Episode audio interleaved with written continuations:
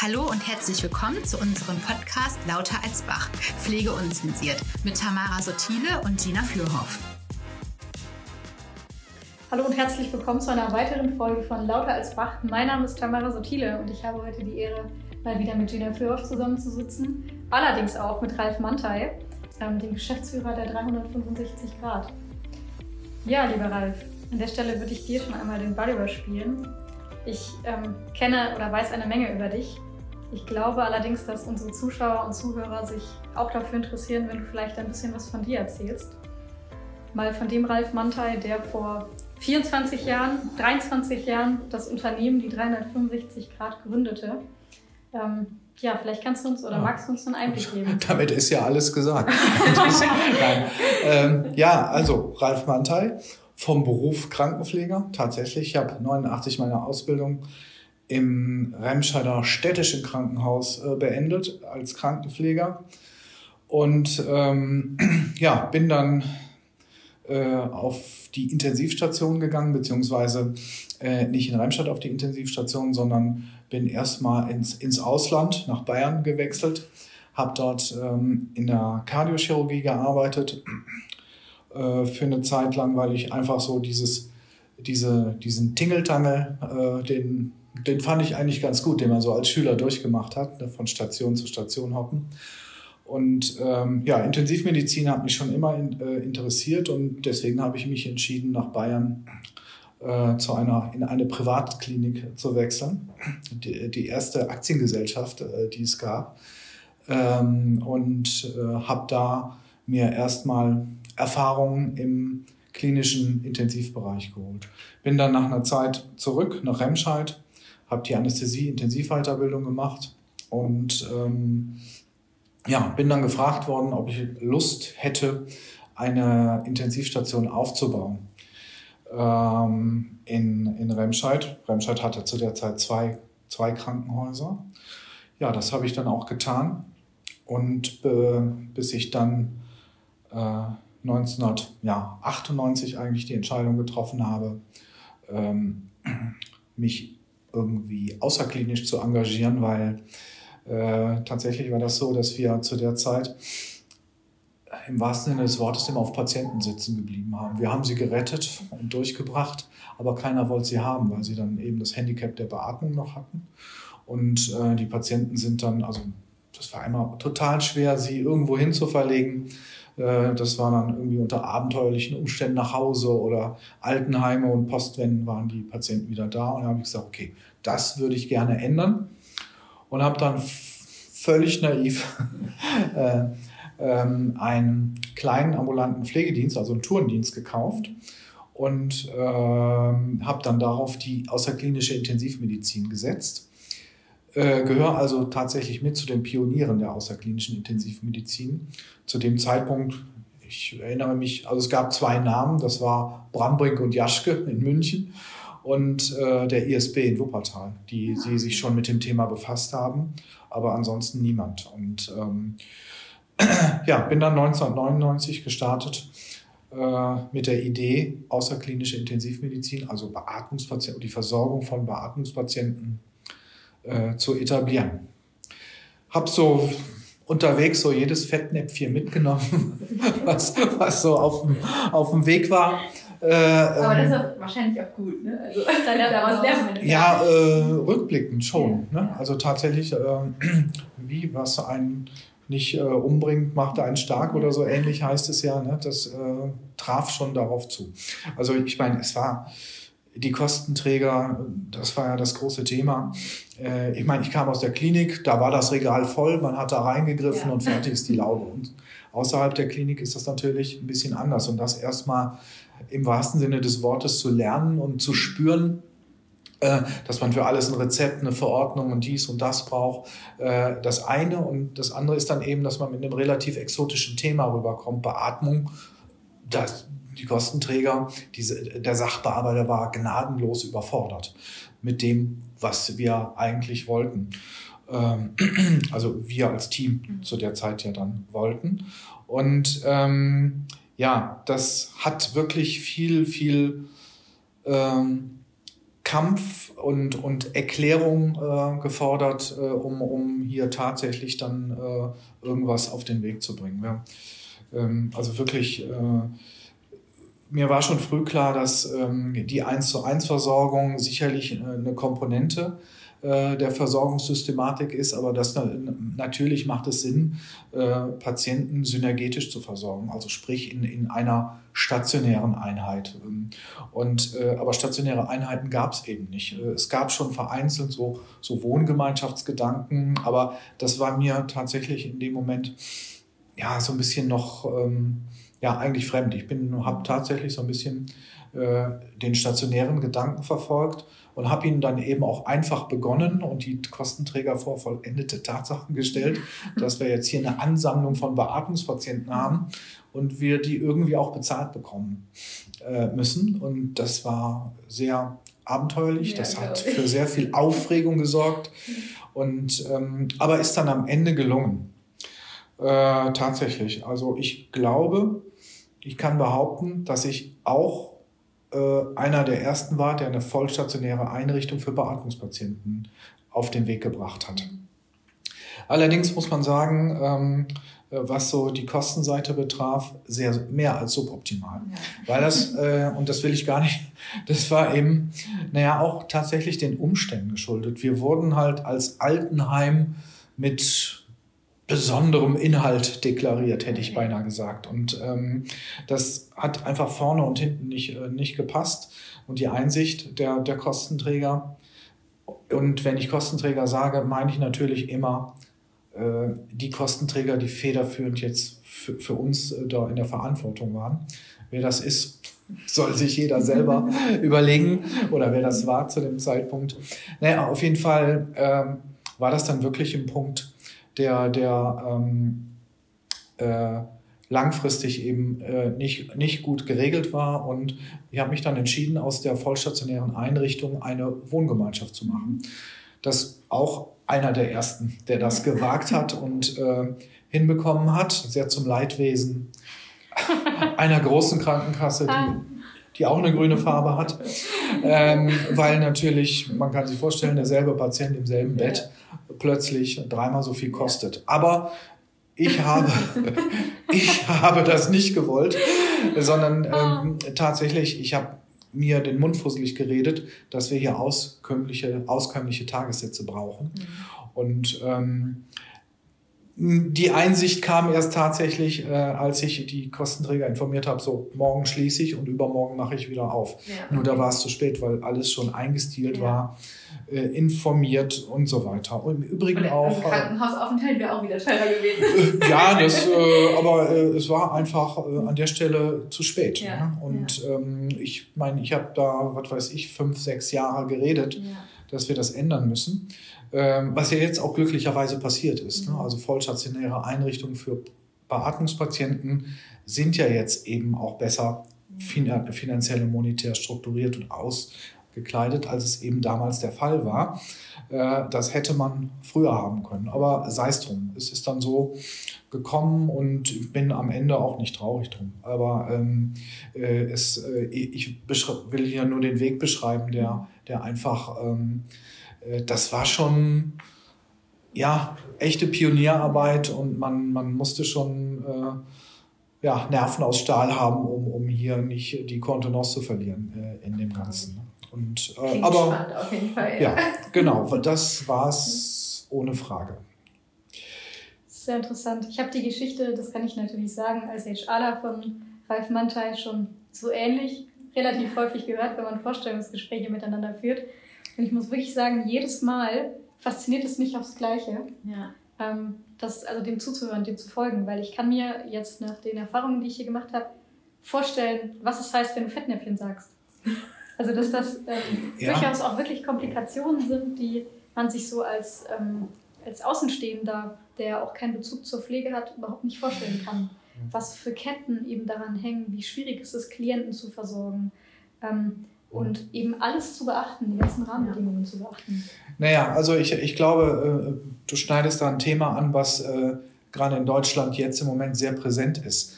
Und zwar ähm, die, ähm, ähm, ja, wie soll ich sagen, die Nachvollzieh oder der Formalismus, der äh, einer ähm, die Nachvollziehbarkeit irgendwo ähm, und, und tatsächlich die Angemessenheit von Versorgungssystematiken oder anderen Themen eben. Da haben wir ja auch in anderen Bereichen, äh, wo uns äh, die Formalie manchmal ein bisschen äh, ein Schnippchen schlägt.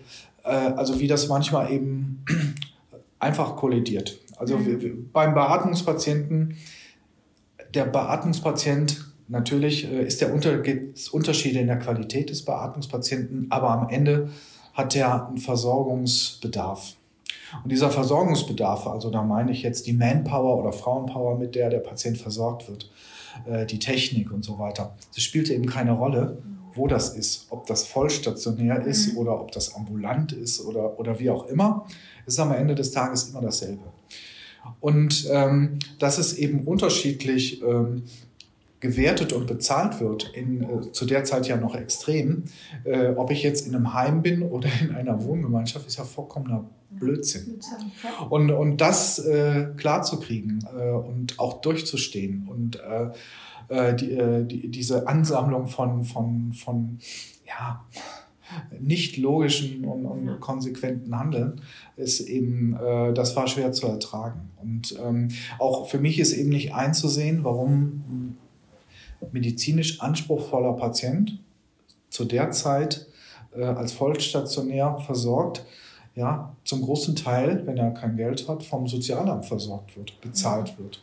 Das ist ein medizinisches Anliegen. Also mhm. die Beatmung, also es kommt ja keiner auf die Idee, äh, einen Dialysepatienten beim Sozialamt abzurechnen. Ja. Äh, und bei der Beatmung war das so.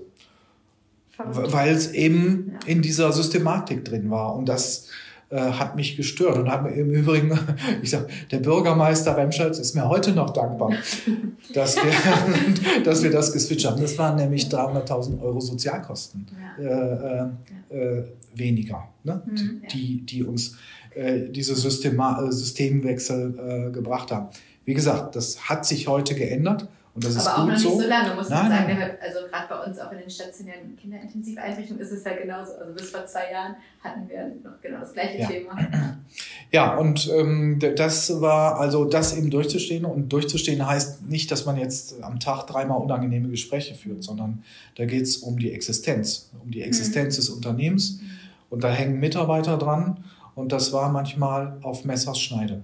Ne? Wenn man das hat ähm, nachdem ich das, ähm, die vollstationäre Einrichtung umgewandelt hat in, in eine WG. Das hat gut 18 Monate gedauert, bis ich wieder Geld bekommen habe. Und das muss man erstmal durchstehen. Und zu dem Zeitpunkt, vollstationär hatten wir 28 Plätze, äh, ambulant waren es dann eben weniger. Aber das muss man eben erstmal durchhalten. Und das ist dann schon, ja, wie soll ich sagen, wünscht man jetzt nicht unbedingt seinen schlimmsten Feind, aber ähm, äh, trotzdem am Ende hat die Vernunft ja. gesiegt und das war dann auch äh, gut so. Ja, aber man muss ja auch erstmal also Mut haben, das zu machen. Ne? Mhm. Ne? Also äh, das finde ich eher beeindruckend, dass du sagst, okay, ich äh, habe nicht aufgegeben, sondern ich mache weiter, weil ich äh, beharre darauf, dass es so... Äh, ja, äh, also ähm, ich glaube, mich hat der Gedanke getrieben, ähm, dass äh, doch irgendwann jemand verstehen muss, dass wir hier, wir reden, wir reden über einen Patienten, der einen Versorgungsanspruch hat. Und, und äh, egal in welchem System wir den abbilden, äh, er muss bezahlt werden. Oder man entscheidet sich, und zwar grundsätzlich, solche Patienten bezahlen wir nicht. Das ja. ist ja auch eine Entscheidung. Ne? Äh, dann muss man eben an der Stelle mit der Konsequenz leben, ne? was dann passiert. Aber ähm, und das war äh, so ein bisschen für mich äh, die Motivation oder treibende Kraft zu sagen, also irgendeiner muss es doch jetzt irgendwann begreifen. Und mhm. das ist ja dann auch passiert und äh, so weit, so gut. Ist ja dann gut ausgegangen. ja. Das Happy End. Sozusagen, ja. Naja, gut. Aber naja, gut, heute das Thema ist etabliert, ne? absolut äh, überall bei den Kostenträgern in der Politik angekommen. Und ähm, das sind wirklich noch äh, so Geschichten aus der Pionierzeit, aber die tatsächlich, wie du richtig bemerkt hast, dass so lange, oder du hast gerade gesagt, so lange ist es gar nicht her. Ne? Also das sind äh, tatsächlich noch überschaubare ja. Zeiträume. Ne? Also echt noch ein junges Thema und man sieht ja auch äh, nach wie vor mit mit viel Entwicklung. Ne? Das äh, ähm, Die nächste erleben, Herausforderung für wir, erleben wir gerade alle. genau so ist das, ja. Das soll ja auch nicht langweilig Genau, ja. Man, man muss ja schließlich Ja. auch... Ne, Man muss ja alle Leute beschäftigen. Genau, ich wollte gerade sagen, Geschäftsführer muss Also auch da ist, genau. Ich habe äh, in den Jahren auch das, ähm, ähm, mache das jetzt knapp 24 Jahre und ich glaube, ich habe 22 Gesundheitsreformen mitgemacht. insofern, mal mehr, mal weniger. Also insofern, das ist jetzt, äh, äh, und am Ende, wie der Kölner sagte, das neunmal gute Jahr. Also das, ähm, ja, natürlich, ähm, wir haben ein hochkompliziertes und ein gutes Gesundheitssystem und ich glaube, na klar, da muss nachjustiert werden, die Zeiten ändern sich. Das äh, ähm, ähm, finde das nachvollziehbar, aber ähm, ich äh, bin froh, dass wir hier tatsächlich jetzt ähm, äh, bei, aller Veränderung doch äh, uns mit dem Thema etabliert haben und äh, eben das Klientel wirklich ähm, eine, eine gute Versorgungsstruktur vorfindet im Vergleich zu anderen Ländern. Das ist schon so. Ja, das so, wie soll ich sagen, das meine kurze Vorstellung. Nein, das, äh, ja, Ähm, ja, du hast jetzt quasi schon die Historie erläutert, hast erzählt, wie die 365 Grad gegründet wurde. Und dann gab es ja noch ein ganz, ganz wichtiges Ereignis für die 365 Grad. der, meine Entscheidung Deine 2016 Entscheidung, genau. zu sagen, so, jetzt geht's zur Obseo. Richtig, und das ist es. Und das ist es Genau. ja bis heute. Ja, tatsächlich. Äh, Und ich sag gleich, bereue keinen Tag. Ähm, weil ähm, die, die, den Weg, den habe ich ja in Elfer beschrieben. Ich hätte jetzt noch sagen können, ähm, auch das Thema Kinder ne, hat mich ja begleitet. Äh, das möchte ich noch ganz gerne erzählen, tatsächlich, wie es eigentlich dazu gekommen ist. Wir waren ja eben auch, waren, erkläre gleich, gleich auch, warum wir waren äh, und nicht mehr sind, aber äh, auch ein Kinderkrankenpflegedienst. Ähm, tatsächlich aus der Zufälligkeit heraus. Ich bin gerufen worden im Krankenhaus nach Oberhausen, Kinderstation, wo wir zu, äh, ein Kind aufnehmen sollten in unsere Erwachseneneinrichtung. Äh, weil es gab zu der Zeit auch noch nichts äh, anderes Adäquates und das war die Idee dann der Krankenkassen, die mittlerweile äh, vom, vom Feind zum Freund wurden, weil sie gemerkt haben, na, äh, die Patienten wurden immer mehr und ja, da, ja. ja, jetzt äh, gar nicht mal so schlecht die Adresse und so. Ne? Äh, naja, auf jeden Fall bin ich gerufen worden zu einer Mutter, sollte das Kind im Heim aufnehmen und die sagte, äh, wie Heim? Ich gebe mein Kind nicht ins Heim. Äh, dann können Sie es nicht zu Hause machen. Und dann habe ich gesagt, ja, warum eigentlich nicht? Weil, äh, naja, so äh, zu der Zeit noch äh, als, als, als relativ junger Vater gesagt, kann ich verstehen und Mhm. das mache ich. Äh, keine Leute, also ja, haben wir, habe ich erstmal mit ein paar Kollegen haben wir uns so im 24-Stunden-Turn, Oh. das, äh, wie soll ich sagen, arbeitszeitrechtlich ist das alles verjährt Ich habe es nicht gehört. ähm, äh, abgewechselt und tatsächlich daraus ist der Kinderpflegedienst entstanden und daraus dann im Nachhinein auch ähm, eine erste Kinderwohngemeinschaft in Nordrhein-Westfalen mit Lizenz zum Dürfen dessen, was man da tut. Ähm, ja, ähm, also so, ich will nur sagen, es ist vieles so zufällig, äh, hat sich ergeben. Äh, da war relativ wenig geplant, außer zu sagen, okay, das, hier haben wir, hier haben wir eine Lücke, hier haben wir Das Bedarf und das machen wir. Aber es war nie der Plan zu sagen, ja, ne, und dann machen wir das und dann machen wir das und dann nehmen wir noch Kinder dazu. Ja. Das hat sich ein bisschen tatsächlich aus der Not heraus entwickelt. Also hast du nie gedacht, dass das so groß Nein. wird? Äh, Nein, nein, es war nie mein Plan hast, und das, ähm, also, it could, it could. Ja. Das Und- sagt er jetzt 1000 Mitarbeiter später.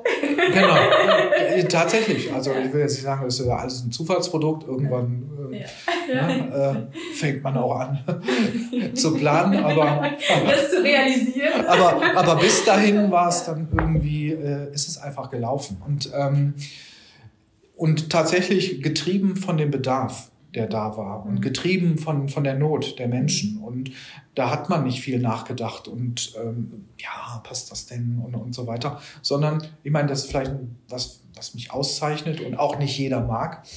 Äh, ich mache. Genau, ich wollte gerade sagen, du bist der Macher, also das verkörperst du auch, das verkörperst du vollkommen. Du bist niemand, der in der Theorie versinkt, sondern Ralf Mantai ist eigentlich dafür bekannt, er macht. Punkt. Genau, und frag, frag gegebenenfalls hinterher. Äh, was mir nicht bei jedem gut ankommt, ne? der im Übrigen angekommen ist, bei äh, der äh, eben bei der Krankenkasse, äh, bei, also ich, ne? der Krankenkasse ist dann natürlich stellvertretend für den ja. einen oder anderen, mit dem man zu tun hat. Äh, wobei auch da, ich sage ja, es war am Anfang war die Stimmung schlecht und dann war sie echt ja. gut, weil man gemerkt hat, okay, das ist, also es war ernsthaft, ehrlich und authentisch, was wir hier machen und eine gute Qualität. Äh, und insofern glaube ich, äh, und wenn das stimmt, ist das ja. auch in Ordnung. Aber ich musste das auch ständig immer der, der, der Hausbank erklären. Ne? So dann mhm. dadurch entsteht Bedarf, Expansion und so weiter. Und das war, das war anstrengend mhm. tatsächlich. Jedes Mal dasselbe zu erklären. Und das war neben der Tatsache, dass meine Kinder was anderes machen und ich irgendwann ja auch mal dachte, naja, so eine Nachfolge und so.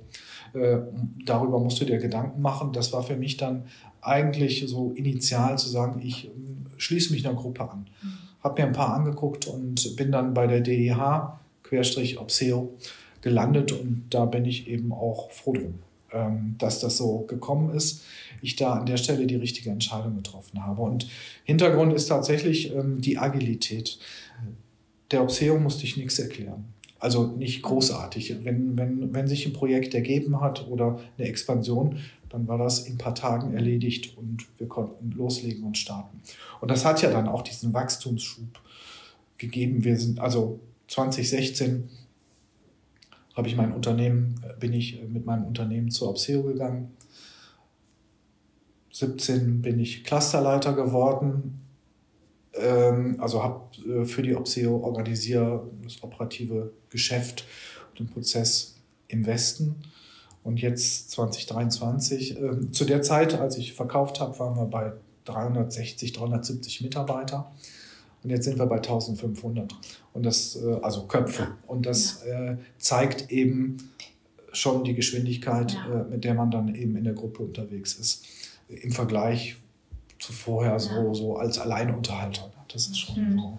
Ähm, äh, ja, und an der Stelle, glaube ich, ähm, macht das gerade in der heutigen Zeit absolut Sinn, ähm, äh, ja, sich in einer Gruppe zu organisieren. Das, ähm, dafür ist es alles zu kompliziert, ist das Thema zu angekommen bei Kostenträgern und äh, ja, der Anspruch wirklich äh, zu groß, um es meiner Meinung nach wirklich alleine handeln zu können, langfristig. Ja. Ich, ja. Da sind wir auch wieder bei der Ganzheitlichkeit. Ja. Ich glaube, das kommt in so ziemlich jeder podcast genau, ja. dieser Spruch, da sind wir wieder bei der Ganzheitlichkeit.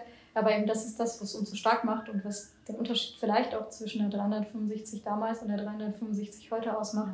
Eben dieses starke Netzwerk an vielen Pflegediensten, ähm, die ihre Kompetenzen miteinander teilen und eben der Holding im Hintergrund. Ja, absolut. Ähm, also ähm, wir haben ja, ich, ich weiß, bestimmte Themen sind ja schon ähm, äh, sozusagen abgepodcastet. Aber das Thema, äh, also äh, zentra zentrales Vergütungsmanagement, ja, Case Management, so die Themen, äh, die man, äh, also früher bin ich selber rumgefahren und habe äh, die, die Klinken geputzt, ja. wie man so schön sagt. Und ich meine, das war auch, das hat Spaß gemacht. Ja. So, weil es eben äh, das war mit den Ärzten immer ein Gespräch auf Augenhöhe, das, äh, die haben sich gut aufgehoben gefühlt und das war, das war schon okay. Aber man, ähm, so Hans Dampf in allen Gassen, es geht eben auch nur bis zu einer bestimmten Größe. Und ähm, jetzt hier äh, äh, bestimmte, also professionelle Abteilungen zu haben, die sich dann um, um die Belange, um unsere Belange kümmern,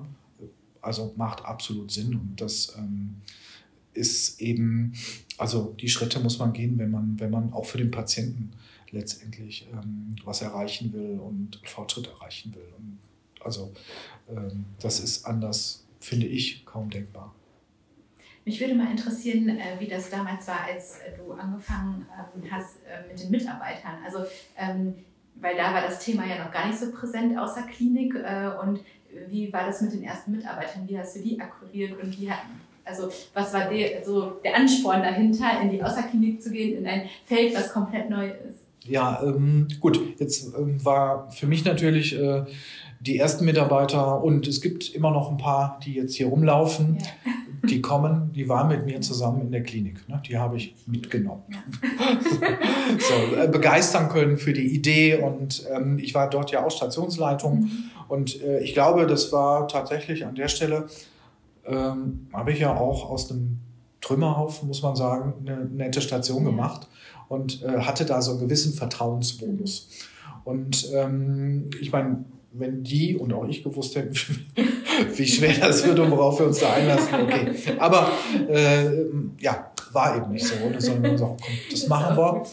Und insofern war tatsächlich so, äh, die ersten 15, 20 Leute waren alles Leute, die ich aus der Klinik kannte. Oh Gott, die arme Klinik. Ich stelle mir das gerade vor, bei uns in einer Einrichtung 15 bis 20 Leute abziehen. Ja, nicht, also das war so sukzessive. Ne? Das, äh, ich will nicht das sagen... Ganz verteilt in der Klinik. Ja, das ist einer der Pioniere, wenn es darum geht, eine vernünftige Wettbewerbsklausel zu formulieren. Die Klinik, Klinik hat es danach gelernt. Ja, also es äh, war, wie soll ich sagen, äh, eine Zeit lang habe ich, äh, wie soll ich sagen, die Akquise in der Klinik nicht gemacht. Aber das, äh, nein, also es war schon, war schon okay. Also ich ähm, bin heute auch wieder gern gesehen. also, 24 Jahre später. Ja, genau. Nein, nein, war, nicht nur, wenn es Notfall ist. nein, nein, hört sich schlimmer an, als es wirklich war. Nee, es war wirklich okay. Das war ähm, ja auch eine Zeit, in der der Mangel an Pflege war auch noch nicht so extrem war. und ja. ähm, das äh, also hatte äh, noch ein bisschen einen anderen Charakter. Aber trotzdem, klar, war ähm, aber äh, wie das so ist, also es geht uns ja auch nicht. Also ja. Reisende kannst du nicht auffangen. Und wenn jemand was ausprobieren will, ja. finde ich sowieso gut. Äh, freue mich, wenn er zurückkommt. Ist uns ja auch häufig passiert. Und insofern ja. ähm, so weit, so gut. Ähm, ja, aber das war so äh, der erste, der erste Aufschlag. Und dann, ähm, naja, klar, wir ähm, als ambulantes Team, äh, wir haben dann natürlich äh, gnadenlos das ausgenutzt, die Möglichkeiten, die wir eben haben und die eine Klinik nicht hat. Ne? Das ist natürlich das äh, ja, Dienstfahrzeug, ne? spielt da eine Rolle. Äh, und ähm, dann sicherlich auch ähm, äh, konnten wir zu der Zeit eben auch noch, was so Dienstplangestaltung äh, betraf, ähm, war das einfach so ein bisschen bisschen locker. Ne? Versorgungsschlüssel ähm, war, ich meine, gut, der war damals in der Klinik auch Okay. Noch ein Tick besser ne, mhm. als das, was wir jetzt im Moment erleben. Äh, das war gar nicht so, äh, würde ich gar nicht so, so, so in den Vordergrund stellen. Aber ähm, äh, ich glaube, hier, ähm, also die Qualität der Pflege, die man leisten kann, ne, äh, ähm, also ich hätte beinahe gesagt, dieses Austoben am Patientenbett, ja. ne, das war, das hat viele äh, auch begeistert, ne, dass ähm, ja dieser Klinik Alltag, äh, gerade wenn man jetzt auch von der Intensivstation kommt, ähm, der war damals auch schon Hektik und ähm, ja, also das äh, glaube ich, das Umfeld hat dann auch so ein bisschen äh, was dazu getan. Ne? Und, ähm, äh, aber ähm, so diese Überzeugungsarbeit äh, musste man schon damals leisten. Ne? Also dieses, dieses, ähm, dieses Metier vorstellen und das war schon äh, auch damals schon anstrengend, tatsächlich. Also das hat sich nicht äh, verändert? Nicht wirklich, nein, nein. Ja. Äh, also ähm, erklären, was man da tut, äh, wo die Unterschiede sind. Ähm, äh, gerade für jemanden, der ähm, aus der Klinik kommt, äh, war schon immer anspruchsvoll. Ne? So, also das war, ich habe ja so am Anfang gesagt, für mich war das auch total komisch. Jetzt, ne, ähm, wo kriegst du das Material ja. her? Ne? In der Klinik ist das da. Ja, da interessiert das in der Regel nicht, ne, wo es herkommt. Also mittlerweile schon, aber. Das fühlt sich ja automatisch nach. Ja, genau. Ja. Und, so. und das äh, war eben draußen schon ein bisschen anders. Ja. Und das war eben auch tatsächlich, hat man gemerkt, viele, die dann aus der Klinik äh, zu uns kamen, ja, ja, das war gewöhnungsbedürftig. Ja. Ne? Ich hatte das tatsächlich auch ganz stark, als ich angefangen habe vor sieben Jahren in der Außerklinik. Ich habe auch alles benutzt, weggeschmissen, benutzt, weggeschmissen. Und irgendwann guckt mich einer an und sagt, das ist nicht alles weg, ich weiß. so, ups, aber es ist doch in der Klinik so. Ja, ja, genau. ja. ja, ja, das war ähm, tatsächlich äh, äh, so ein bisschen gewöhnungsbedürftig. Ja. Ne? Und ähm, äh, ja, aber äh, im Großen und Ganzen, naja, und wir haben äh, aber so grundsätzlich die, die, die, die Suche, äh, also Personalakquise und so, die war schon immer äh, ja, anstrengend und äh, anspruchsvoll. Das hat sich heute klar nochmal verschärft. Äh, aber jetzt hier, ähm, äh, also ich kenne es nicht wirklich anders. Okay. Sicherlich auch noch mit Hinblick darauf, ähm, auch einen gewissen Anspruch Mitarbeiter zu suchen. Ne? Mhm. Das, ähm, Die Qualität, ja. ja. Ja, das ist bis heute eine Schwierigkeit. Ja. Und wird immer schwieriger. Wollte ich gerade sagen, war damals noch ein bisschen, also ähm, wie gesagt, ich komme, bin von Kind auf Intensivstation und äh, habe ähm, hab da auch einen Anspruch, ja. auch gehabt. Das war auch, äh, den konnte ich mir auch leisten, äh, die ersten Jahre. Aber natürlich mit äh, im, im Rahmen immer enger werdender Ressourcen, Personalressourcen, muss man dann natürlich sich mit anderen Themen beschäftigen. Äh, also ähm, die Qualität ist schon, äh, die muss man mehr suchen und wir müssen eben mehr dafür tun, ja. äh, sie nachzuschulen und sie mhm. beizubringen. Ne? Das ist ja. ein extrem wichtiges Thema. Ich meine, also auch da, ich will da gar nicht, meine das gar nicht vorwurfsvoll, wo sollen, also in der Medizin und gerade auch in der Intensivmedizin, du lebst von der Erfahrung. Ja. Mhm. Ja, du, wenn du 20 Jahre den Job machst, siehst du einen Patienten, äh, also da brauchst du nicht unbedingt Röntgen, ja. Blutbild, Blutgasanalyse, sondern du siehst häufig, wie der Patient ist. Äh, und ein, ein junger Mensch, der jetzt gerade seine Ausbildung beendet hat, woher soll er das, ja. wie soll er das wissen? Mhm. Also diese Erfahrung fehlt und das müssen wir probieren, irgendwie zu kompensieren und so ein bisschen die Leute, die jungen Leute an die Hand nehmen und äh, an der Stelle zu coachen äh, und mit dem Finger zu zeigen, worauf man achten muss. Und äh, ich meine, das tun wir. Äh, äh, auch da bin ich froh, ein Teil tatsächlich meiner alten Truppe, ne, die so in diesem ähm, äh, ja, Training on the Job Gedanken äh, ist etabliert und kümmern sich um die die, die Jungen, ja. die, die eben äh, ja, das eben lernen müssen. Ja, und das, wirklich das äh, fachliche, spezifische fehlt da einfach. Ne? Die können ja halt auch nichts dazu. Ich meine, nein, die kommen so genau. aus der Ausbildung und ähm, genau. Äh, also ich, wir sind auch große Ausbilder hier im Westen. Ja. Das kann man, das haben wir in einer anderen Folge auch mhm. schon mal erwähnt, die wir extra jetzt im Bereich Ausbildung hatten.